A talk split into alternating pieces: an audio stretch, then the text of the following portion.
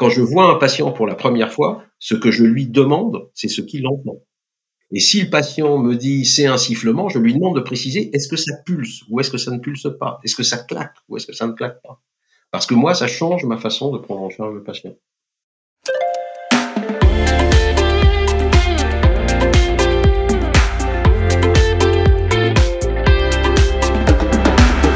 Bienvenue dans Santé, le podcast qui prend le pouls des sujets de santé.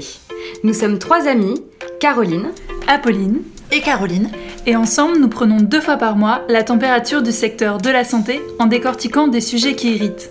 On s'attaque sans broncher à vos préoccupations et on part interroger les acteurs qui font la santé d'aujourd'hui et de demain pour tenter d'y voir plus clair. Allez, santé les filles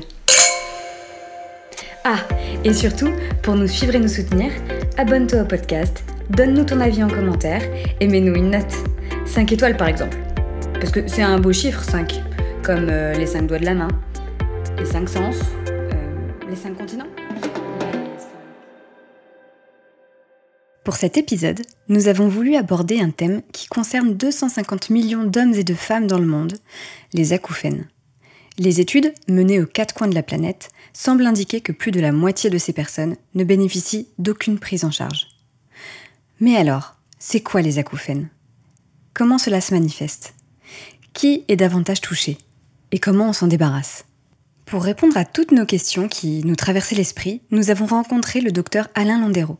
Alain Landero est médecin ORL à l'hôpital européen Georges Pompidou à Paris et s'occupe de la consultation acouphène et hyperacousie. Il fait aussi partie de l'AFREPA, une association qui a été créée par des professionnels médicaux et paramédicaux désireux de mettre en commun leurs compétences. De nombreuses équipes pluridisciplinaires existent aux quatre coins de l'Hexagone pour une prise en charge plus efficace des patients acouphéniques et hyperacousiques. L'AFREPA compte près de 50 équipes francophones et plus de 300 membres. Pour commencer, qu'est-ce qu'un acouphène? Est-ce qu'on peut considérer que c'est une maladie? Il existe beaucoup de, discussions et de débats actuellement pour définir ce qu'est un acouphène précisément. Un acouphène est un symptôme. L'acouphène, c'est simplement le fait que le patient franchit la porte d'un cabinet médical ou d'un service hospitalier et dit j'entends quelque chose dans mes oreilles ou dans ma tête qui n'est pas euh, le reflet d'une source extérieure. C'est pas un bruit euh, de l'environnement, c'est un bruit qui est produit par l'organisme. Et ensuite, il existe toute une, on appelle ça une nosologie, c'est-à-dire une, classification des acouphènes, euh, parce qu'il en existe différents types en fonction, euh, en particulier, du fait que c'est soit une véritable source physique sonore à l'intérieur de l'organisme, par exemple un bruit du cœur, on va entendre le bruit du sang qui passe dans un vaisseau et qui va être perçu comme une pulsation, ou un claquement musculaire, auquel cas le patient va entendre un clic ou un claquement dans ses oreilles ou dans sa tête. Ou bien, plus communément encore, ça peut être un sifflement, un bourdonnement ou des sons plus complexes. Alors, juste une petite précision, ça n'est pas une hallucination au sens psychiatrique du terme. Les gens, quoi qu'il advienne, n'inventent pas le son qu'ils euh, entendent.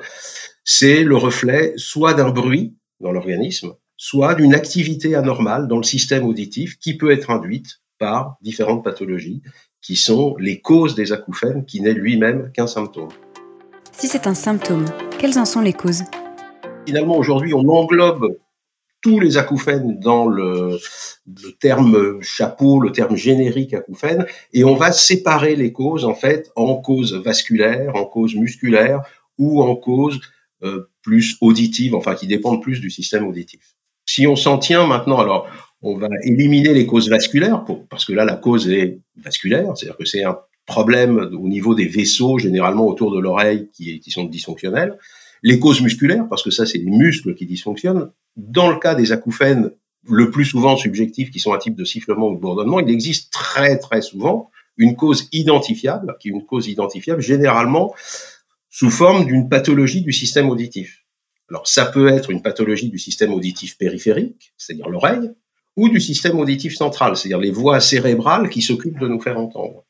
Mais les causes les plus communes euh, sont quand même les causes euh, qui touchent l'organe périphérique, c'est-à-dire l'oreille, que ce soit l'oreille moyenne, ou l'oreille externe, c'est la partie la plus périphérique du, système auditif, c'est-à-dire le, conduit auditif. Par exemple, avoir un bouchon de cérumen, ça peut vous déclencher temporairement un acouphène. Avoir une otite, ça peut vous déclencher temporairement un acouphène.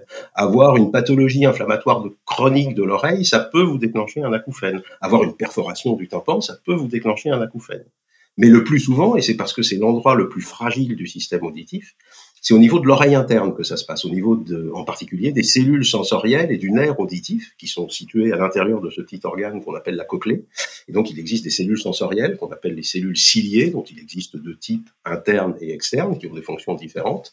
Et c'est vraiment au niveau de ces cellules-là que se trouvent les causes les plus fréquentes de pathologies auditives qui vont déclencher des acouphènes. La plus fréquente, c'est simplement le vieillissement de, du système auditif, ce qu'on appelle la presbyacousie. Vous savez qu'il existe une presbytie pour l'œil, on voit de moins en moins bien avec l'âge qui vient, on entend un peu de moins en, entend de moins en moins bien avec l'âge qui vient. Et donc la, presby, la presbyacousie peut déclencher des acouphènes par le biais de la perte auditive qu'elle entraîne. Ça peut être un traumatisme sonore, ça c'est beaucoup plus commun chez les sujets jeunes, euh, qui vont en boîte de nuit, qui écoutent de façon inopportune et, euh, excessive euh, des bruits très forts par le biais de baladeurs ou autres systèmes de, diffuseurs, de diffusion de musique amplifiée. Et le fait d'avoir ces traumatismes sonores, ces agressions sonores, finalement, ça va abîmer le système auditif et ça peut déclencher l'acouphène. Mais il existe une foultitude de pathologies qui vont déclencher le symptôme qu'est l'acouphène, qui est généralement associé à un symptôme qui est l'hypoacousie, c'est-à-dire le fait de mal entendre, et aussi à un symptôme qui peut être très invalidant, qui s'appelle l'hyperacousie, c'est-à-dire l'hypersensibilité douloureuse au bruit. Les bruits vont devenir inconfortables, désagréables, tous les sons d'ailleurs, pas que les bruits, et ça peut en pénaliser beaucoup euh, la qualité de vie des patients qui en souffrent. Et ça touche qui exactement?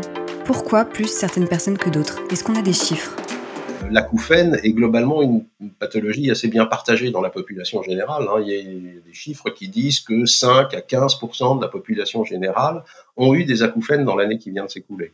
Donc c'est très fréquent. Si on prend l'exemple français, on est un peu plus de 60 millions. Si on compte euh, même la fourchette la plus basse, c'est-à-dire 5%, on est au-delà de 3 millions de personnes qui ont eu des acouphènes au cours de l'année qui ont précédé, avec des degrés de sévérité qui sont différents et euh, on estime que 1%, entre 1 et 5% des gens qui ont des acouphènes euh, ont des acouphènes très invalidants qui perturbent de façon extrêmement agressive et euh, qui euh, recherchent une solution euh, thérapeutique, souvent de, de, de, façon assez erratique, parce que il y a il n'y a pas de thérapeutique aujourd'hui, on y reviendra probablement, de thérapeutique qui permet de façon certaine et dans tous les cas d'éradiquer de façon définitive la perception du signal.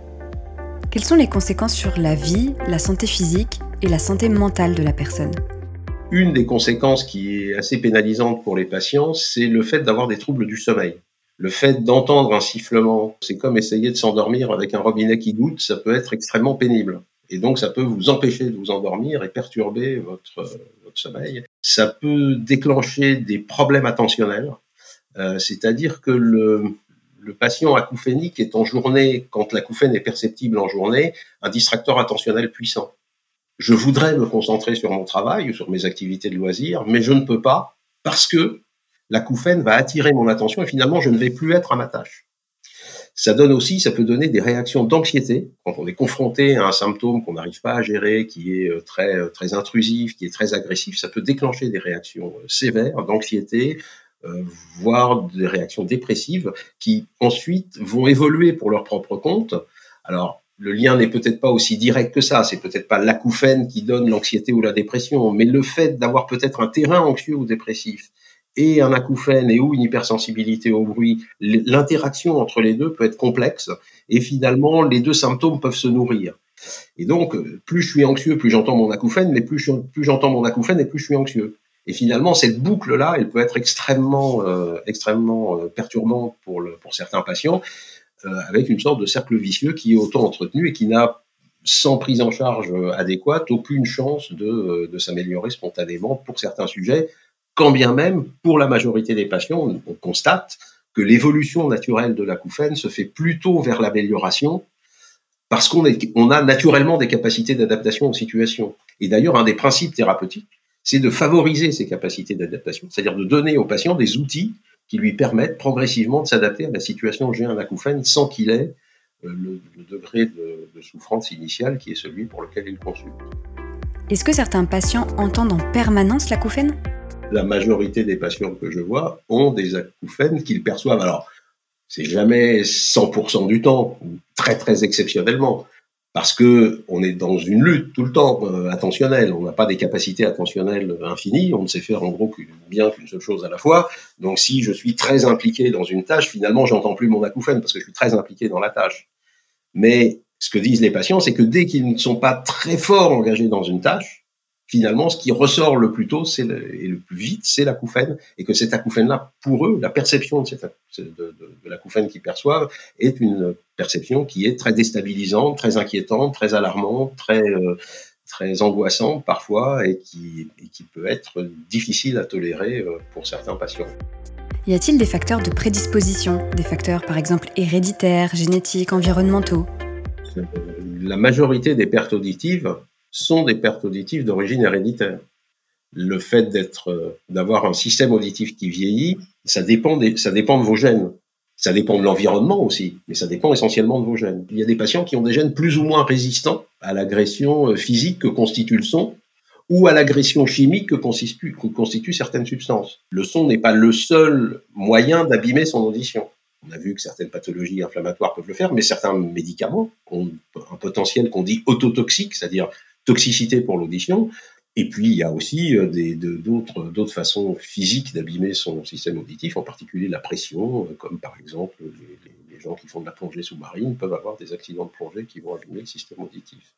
Mais le, il existe une prédisposition génétique à développer des pathologies et on est dans le cadre de, son, de ses activités de, son, de sa vie, tout simplement, plus ou moins exposé à certains facteurs qui démasquent cette, euh, cette susceptibilité génétique. Et donc en fait, c'est c'est pas aussi simple que de dire c'est qu'une susceptibilité génétique ou c'est que environnementale. C'est souvent une conjonction des deux qui fait qu'on va développer ou pas une atteinte auditive et que cette atteinte auditive elle-même va donner va être associée à un acouphène, ce qui n'est pas tout le temps le cas. Beaucoup de patients ont des pertes auditives sans acouphène. Ça pose d'ailleurs des problèmes théoriques euh, qui sont pas complètement résolus aujourd'hui.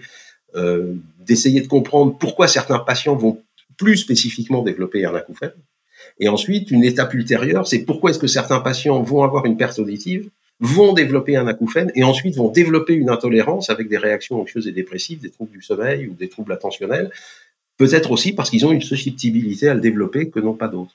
Et donc toutes ces questions-là sont des questions de recherche euh, clinique et théorique pour essayer de mieux comprendre ce qui se passe à la fois dans le système auditif quand le système auditif est lésé, mais aussi dans le système cérébral plus généralement pour essayer de comprendre comment le cerveau va réagir d'une façon favorable, c'est-à-dire par une adaptation progressive et donc une diminution de la gêne, ou au contraire par une adaptation qu'on dit maladaptative, c'est-à-dire euh, inadéquate, inopportune, inefficace, euh, qui fait que le patient va continuer à souffrir de la présence de l'acouphène. Et ça, en fait, c'est l'objet des recherches actuelles pour essayer de mieux comprendre, et c'est l'objet aussi de techniques thérapeutiques qui se développent pour essayer d'aider à la modulation, en fait, de la réponse cérébrale à la lésion périphérique. Comment se passe la prise en charge des acouphènes? Est-ce qu'il faut aller voir un spécialiste, prendre un traitement? Quels sont les traitements actuels d'ailleurs? Si on parle de traitement, il faut distinguer deux situations qui sont euh, différentes. La première, c'est l'acouphène qui vient de s'installer. C'est je me réveille un matin, j'ai un acouphène.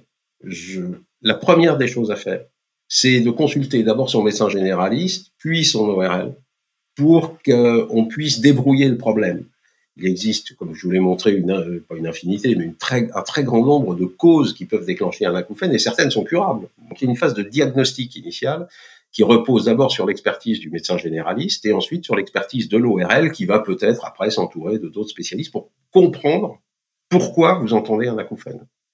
Et il existe des thérapeutiques à faire de façon euh, pas urgente, mais initialement sans attendre des semaines et des mois pour essayer de restaurer, quand par exemple il existe une perte auditive, si on peut donner des médicaments, en particulier des anti-inflammatoires, qui permettent de récupérer des seuils audiométriques qui auraient pu être altérés pour une raison qui aura été identifiée.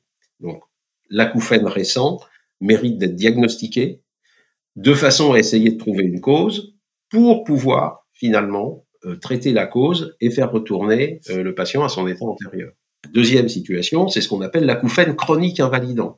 C'est l'acouphène qui évolue depuis un an, deux ans, trois ans. On a souvent identifié la cause, presbyacousie, séquelles de traumatisme sonore, toxicité médicamenteuse, pathologie inflammatoire chronique de l'oreille ou autre, ou, euh, kyste sur le nerf auditif. Enfin, il y a une foultitude de, de diagnostics possibles sur lesquels je ne vais pas revenir.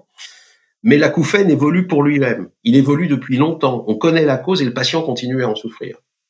Et là, en fait, on adopte des stratégies qui sont des stratégies thérapeutiques. La prise en charge du patient acouphénique chronique se comprend aujourd'hui, s'intègre aujourd'hui dans ce qu'on appelle une démarche multidisciplinaire où personne ne va avoir, l'ORL n'aura pas la réponse à toutes les questions que pose le patient ou à toutes les solutions thérapeutiques qu'on peut lui proposer, euh, ni même l'audioprothésiste, ni même le psychologue, mais chacun va interagir de façon positive à la fois avec le patient, mais aussi en équipe autour du patient, pour pouvoir aider au mieux le patient et à tel patient favoriser la prise en charge psychothérapeutique, tel autre favoriser la prise en charge par l'audioprothésiste et ce qu'on appelle les thérapies sonores, ou chez tel autre favoriser les prises en charge purement euh, ORL avec euh, peut-être, par exemple, certains acouphènes sont liés à des pathologies qu'on peut opérer et, euh, et, le, et le fait de traiter la cause peut permettre de soulager l'acouphène, si ce n'est de le faire disparaître.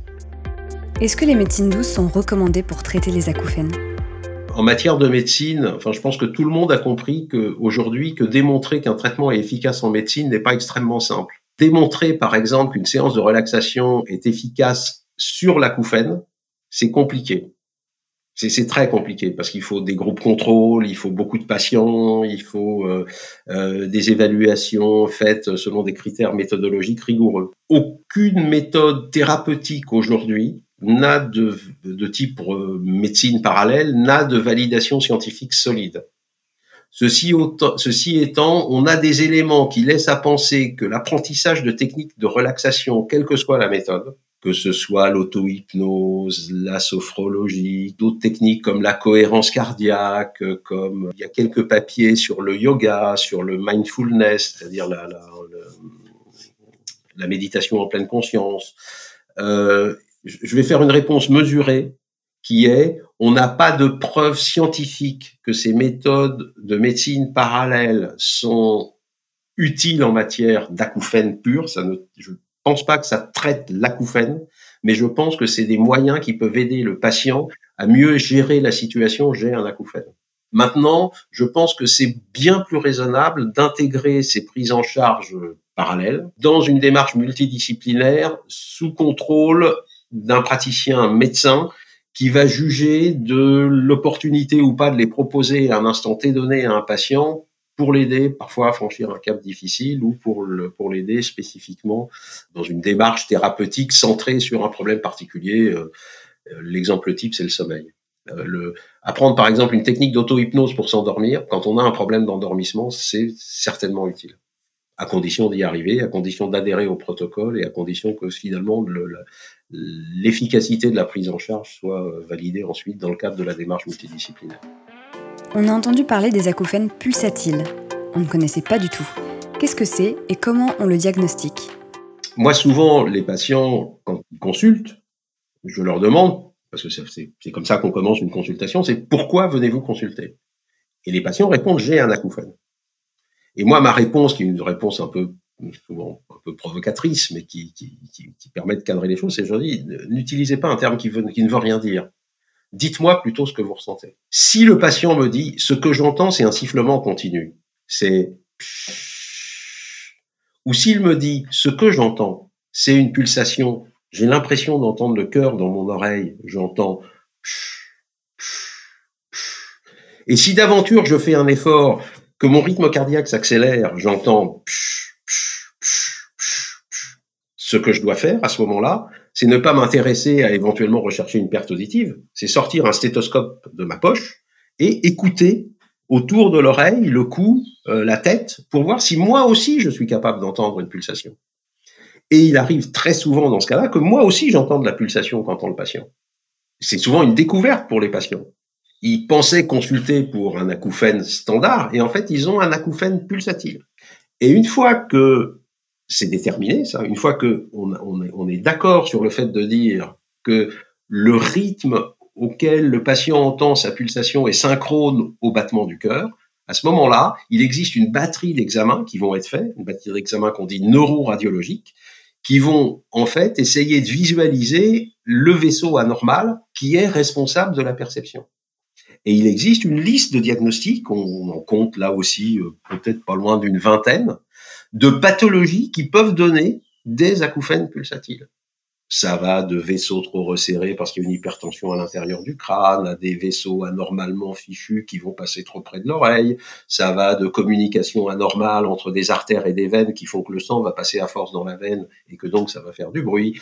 Ça peut être, euh, ça peut être des anomalies euh, de veines qui passent dans le, dans ce qu'on appelle la mastoïde, c'est-à-dire l'os dans lequel est l'oreille alors que normalement elle ne devrait pas y passer. Enfin bon, il y a toute une kyrielle de diagnostics. Mais une fois que le diagnostic est fait, dans ce cadre-là, des médecins spécialisés qui sont neuroradiologues vont utiliser des techniques d'abord de neuroimagerie, puis des techniques de neuroradiologie interventionnelle, par exemple, pour monter des sondes à l'intérieur du vaisseau pour le dilater et faire que le, sang puisse passer euh, sans faire de bruit, ou alors euh, euh, aller colmater une, communication anormale entre une artère et une veine. Et une fois que la, la communication est colmatée, le bruit s'arrête et le patient est guéri. Et c'est la même histoire pour les acouphènes à type de claquement musculaire. On peut mettre en évidence un mouvement anormal du tympan et aller sectionner un muscle à l'intérieur de l'oreille. On peut euh, mettre en évidence un claquement anormal des muscles du voile du palais et injecter euh, ce fameux Botox qu'on utilise euh, pour la médecine esthétique pour enlever les rythmes, mais ça sert aussi à empêcher les muscles de se contracter. Donc si on injecte euh, le Botox dans les muscles du palais, le muscle arrête de se contracter et le patient n'entend plus le claquement musculaire qui le gênait tant. C'est un point essentiel, ça. On ne peut pas parler d'acouphène en termes global. On est obligé après de, de, de débrouiller des sous-catégories de patients et vraiment, et c'est, moi c'est ma pratique journalière, c'est quand je vois un patient pour la première fois, ce que je lui demande, c'est ce qu'il entend.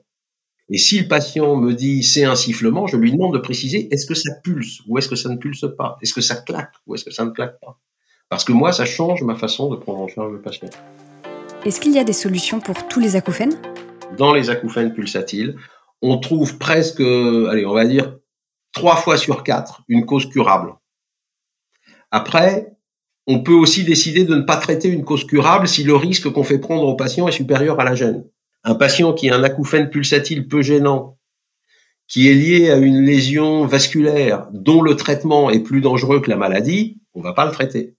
Dans les acouphènes musculaires, on est dans la même indication. C'est-à-dire, on va mettre en évidence le muscle responsable, on peut parfois le sectionner ou euh, aller injecter des produits, mais euh, si euh, opérer quelqu'un peut être plus dangereux parce qu'il y a un risque anesthésique, parce que que l'intervention peut être peut être risquée pour plein de raisons, euh, on va pas faire prendre au patient un risque si le niveau de gêne n'est pas très important. Dans le cadre des acouphènes subjectifs, à la phase aiguë, on se doit de traiter d'essayer de trouver une cause et de la traiter, si on peut. Mais pour l'acouphène chronique, aujourd'hui, très clairement, on n'a pas de technique qui permette d'éradiquer l'acouphène, c'est-à-dire de faire que le patient n'entende plus l'acouphène. Maintenant, on peut développer des stratégies qui sont des stratégies d'adaptation optimale qui vont faire que l'acouphène, de très gênant qu'il est, peut devenir moins gênant, voire plus gênant du tout, avec certains patients qui disent ce son qui m'importunait de façon extrêmement invalidante, aujourd'hui n'est plus un problème pour moi. Je vis normalement avec la perception de cet acouphène. En tant que médecin, la majorité des maladies de mes patients, je ne sais pas les éradiquer définitivement. par contre, je sais les soulager. Et c'est un objectif raisonnable à proposer aux patients que de leur dire, vous êtes face à un symptôme qu'on ne sait pas éradiquer, mais on a des stratégies qui vous permettent de faire que votre niveau de souffrance, votre niveau d'intolérance de, euh, va devenir moindre. Avez-vous un dernier message à faire passer? On, on, part de très loin en matière d'acouphènes. Les, les, premières tentative de, conceptualisation de ce qu'est un acouphène au plan global, ça date des années 90 du siècle dernier. Donc on est en 2020, ça fait une trentaine d'années. Aujourd'hui, le, champ se structure. On commence à avoir l'idée de ce que c'est qu'un acouphène. Quels sont les mécanismes qu'on dit physiopathologiques qui permettent d'expliquer pourquoi quelqu'un va développer un acouphène et pourquoi quelqu'un va développer un acouphène qui va devenir agressif? On, a structuré aussi les méthodes d'évaluation, c'est-à-dire qu'on sait aujourd'hui un peu mieux ce qu'il faut faire pour évaluer de façon tout petit peu rationnelle l'efficacité d'un traitement, ce qui n'est pas facile pour une perception. La perception, c'est très individuel. Le même, la même perception va donner deux réactions absolument différentes chez deux personnes différentes. Et on commence à avoir des outils de mesure qui permettent de mieux comprendre comment on peut savoir qu'un traitement est, entre guillemets, vraiment efficace pour traiter l'acouphène. Et ça, en fait, je pense que c'est très bon augure pour les patients. Parce que mieux on comprend, plus le champ de la recherche euh, fondamentale et clinique est structuré, plus on, parle de la même chose, avoir des outils de mesure consensuels, c'est-à-dire qu'une étude faite en Allemagne, une autre en France, une troisième aux États-Unis vont utiliser le même outil de mesure, ça c'est très utile parce que ça voudra dire qu'on pourra comparer les traitements entre eux et qu'on pourra finalement essayer de savoir lesquels sont les meilleurs pour quels patients et quelles indications vont avoir les différents traitements. La structuration de l'effort de recherche et la, rationalisation de l'effort de recherche, c'est très probablement euh, très prometteur pour les patients parce que ça veut dire que on, va mieux comprendre, on va mieux traiter et on va mieux évaluer. Merci à Alain Landero d'avoir décortiqué pour nous le sujet des acouphènes. Si tu souhaites te renseigner davantage sur l'activité et l'accompagnement de la FREPA, tu peux te rendre sur leur site www.afrepa.org. Merci aussi à nos amis musiciens du groupe 10 de DER pour la musique et à Nathan Maréco pour le son. On te dit à bientôt, car dans 15 jours sortira un nouvel épisode sur un sujet encore trouble bien que d'actualité, le Covid long. D'ici là, prends soin de toi et surtout, santé